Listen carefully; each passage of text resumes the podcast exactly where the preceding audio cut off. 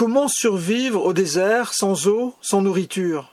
Cette expérience radicale a formé la foi d'Israël. Elle lui a appris à recevoir la vie dans le dénuement, le manque d'eau et de pain, les périls, l'incertitude sur quoi demain sera fait. Elle lui a fait découvrir que l'homme ne vit pas seulement de pain, mais de toute parole qui sort de la bouche de Dieu, comme Jésus le dira au tentateur en digne fils du peuple d'Israël. Mais comprendre cela n'est pas une chose facile. Le psalmiste nous raconte l'histoire d'un rude combat au désert contre le découragement et le doute.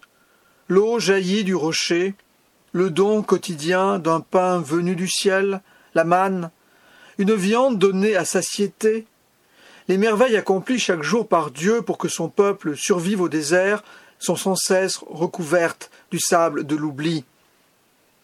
Ce combat de la foi, nous le menons nous aussi, dans le désert de nos vies, éprouvés par le manque, manque de santé, manque de force morale, manque de travail et de quoi subsister dignement, manque de considération, d'affection, cruel manque de liberté, et tous les manques dont peut souffrir un homme, nous n'avons qu'une issue. Mais cette issue, la foi ne ment pas. Il faut nous fier aux merveilles de la foi.